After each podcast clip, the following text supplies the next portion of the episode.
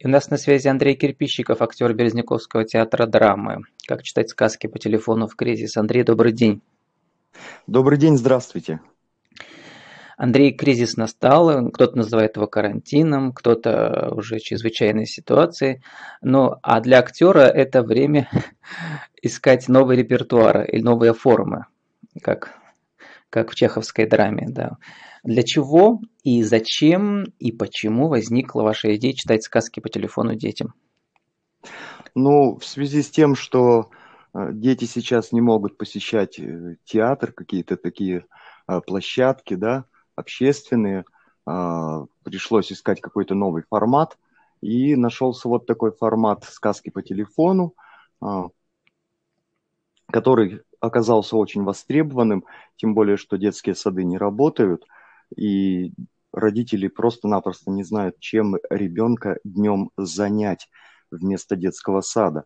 И это такой телефонный нянь, то есть я рассказываю сказки, они потом рисуют рисунки, потом присылают. То есть они полдня заняты вот этим делом.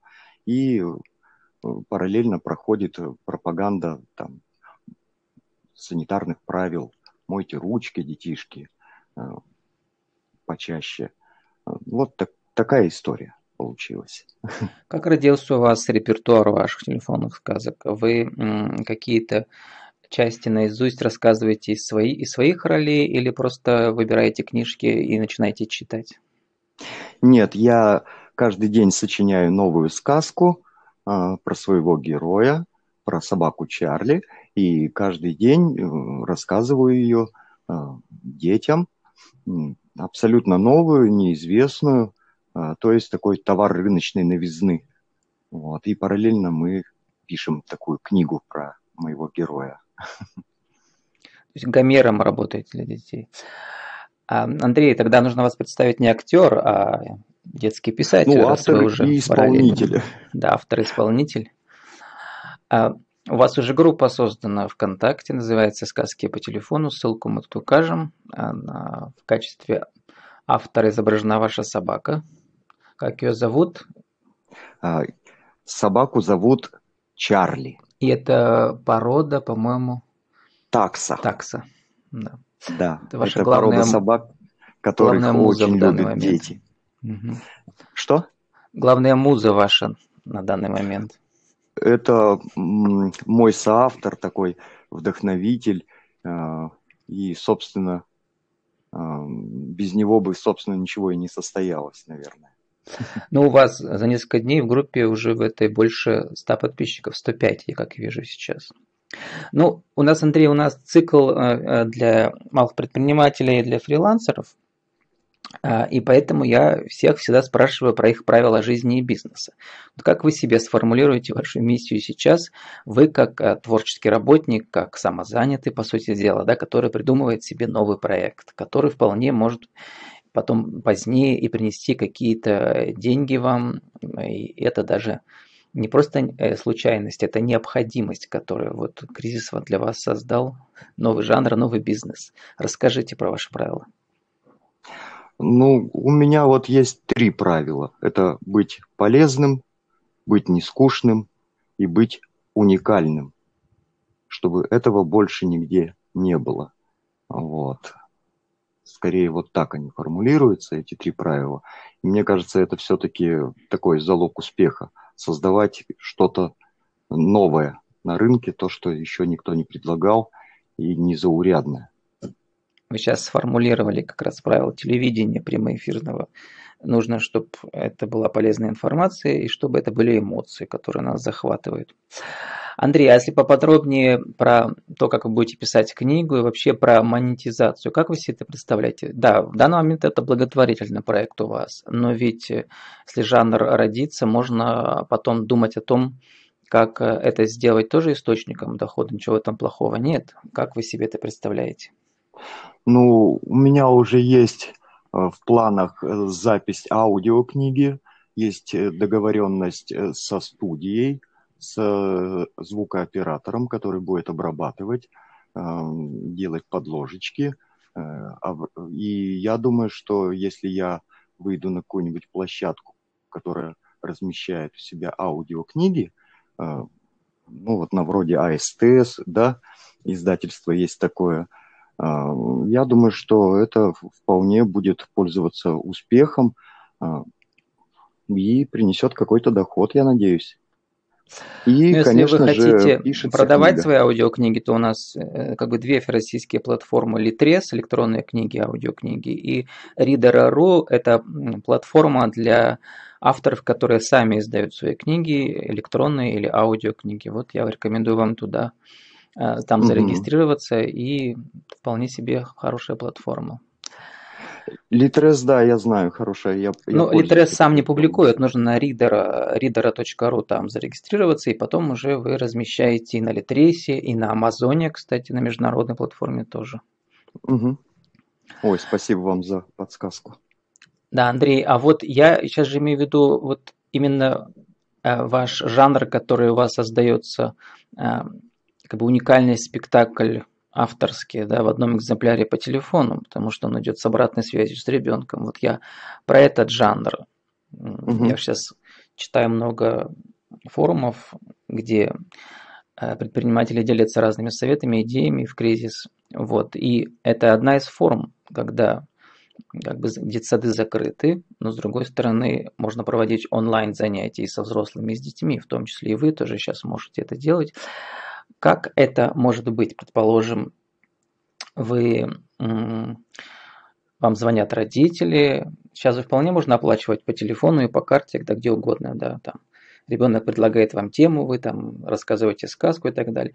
Вот как бы если есть возможность и необходимость, то надо создавать вот такое торговое уникальное предложение. Хочу, чтобы вы в эту сторону подумали. Мне интересно, как автор думает. Да, я думал об этом, э, но пока не хочется делать из этого а, коммерческий проект, хочется, чтобы этого что-то выросло. А, понятно, что люди сейчас сами пока в кризисе находятся, а в принципе такая платная услуга няня по телефону, если там одинокая мама и ей надо выйти на 10-15 минут из дому за хлебом, там, вынести мусор, погулять с собакой, то вполне я могу понянчиться с ее ребенком 15 минут по телефону и занять его разговором, и она будет уверена, допустим, что он ну, ничего не дотворит, не съест какие-то опасные вещества и не сожжет дом. Я думаю, что это может пользоваться спросом на рынке именно вот таких услуг. Потому что бывает, что дети часто и уходят на больничный, и ну, разные форс-мажоры в жизни бывают, а, всяко бывает, и надо быть готовым к любым ситуациям и предлагать вот такую вот услугу, такая телефонная няня. Да, телефонный нянь, э, не просто нянь еще, автор и исполнитель, да? Да, автор-исполнитель, конечно. Потому что дети с увлечением слушают вот эти истории, мы можем разговаривать с ними э, ну, минут по 20, по 25, потому что они с удовольствием рассказывают новости из своей жизни, что у них случилось, что они любят.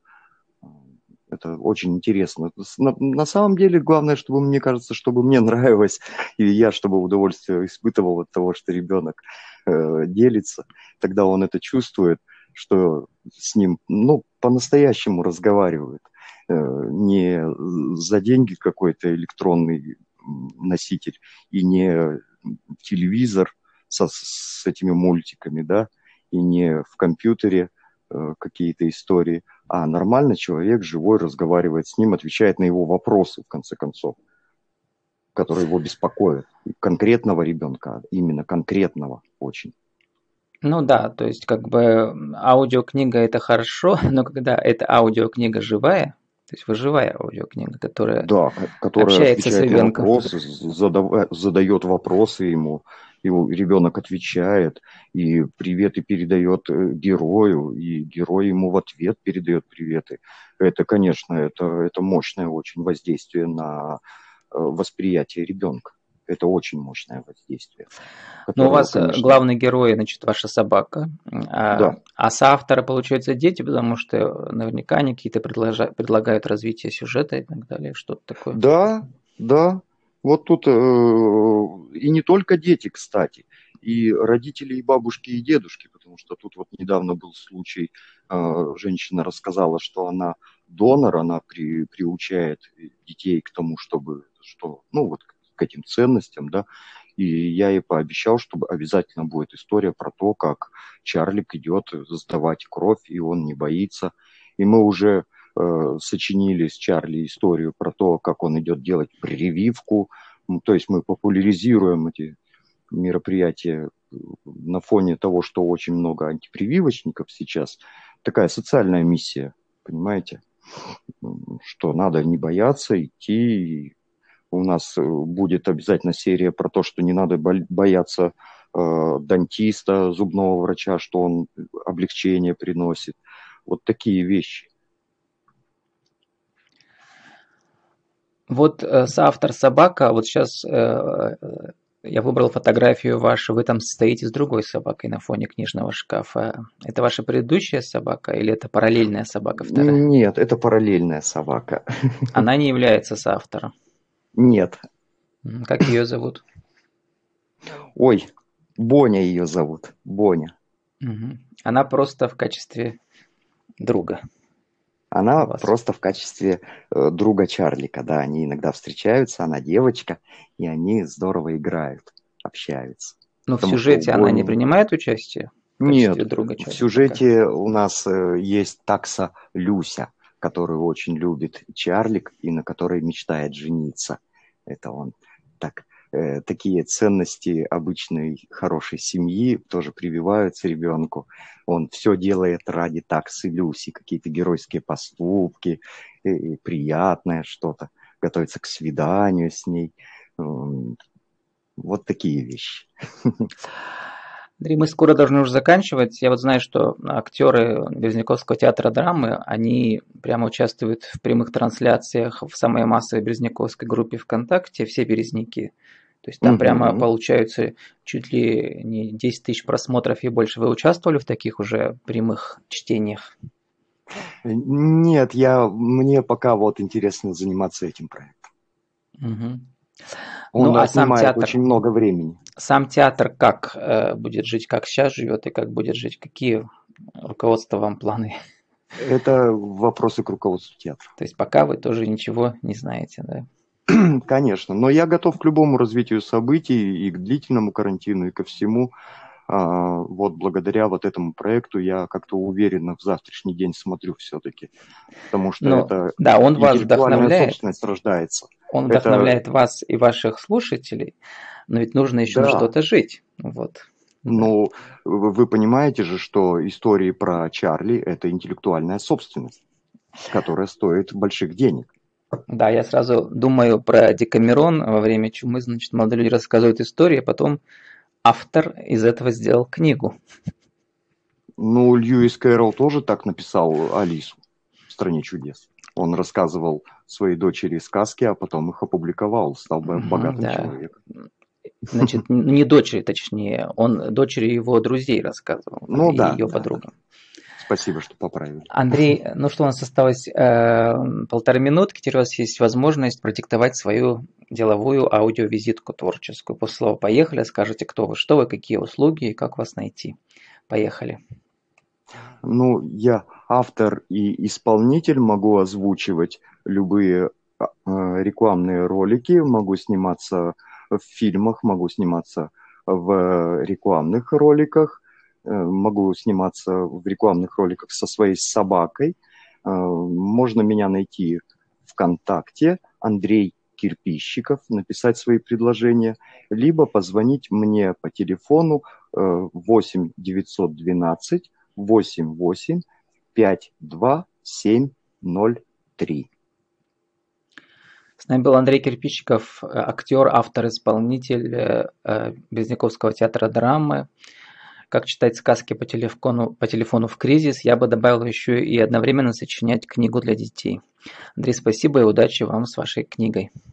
Вам спасибо и будьте здоровы.